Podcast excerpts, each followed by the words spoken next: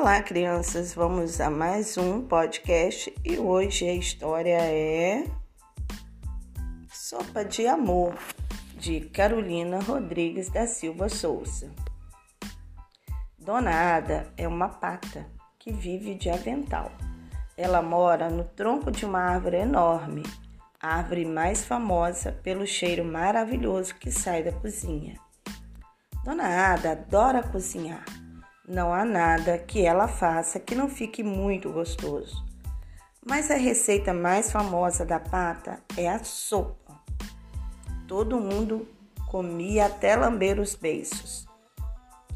Na sopa tem de tudo um pouco: chuchu, nabo, cenoura, arroz, milho, vagem, feijão, batata, berinjela, couve, beterraba, inhame e mais. Às vezes, Dona Ada colocava até geló.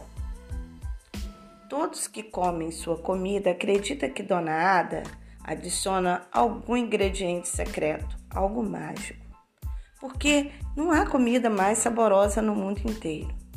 Na verdade, há mesmo um ingrediente diferente que não é secreto, mas é algo muito especial: o amor. Parece até difícil entender como é que se coloca amor em uma sopa. Porque amor não é algo que se pega com a mão, que se pica ou se cozinha. Mas a grande, mas o grande segredo da sopa da pata é muito simples. Enquanto prepara a sopa, Dona Ada pensa em coisas bonitas e boas. Enquanto descasca os legumes, ela pensa em um abraço bem gostoso. Enquanto ferve o macarrão, pensa em um lindo pôr do sol de verão. Então tempera. Enquanto tempera, deseja que todo mundo sinta o coração quentinho de amor. E então, quem comia sua sopa se alimentava muito mais do que de nutrientes, legumes e temperos. Também se alimentava do amor que Dona Ada gentilmente acrescentava em sua receita. E é por isso que a sopa fica tão gostosa.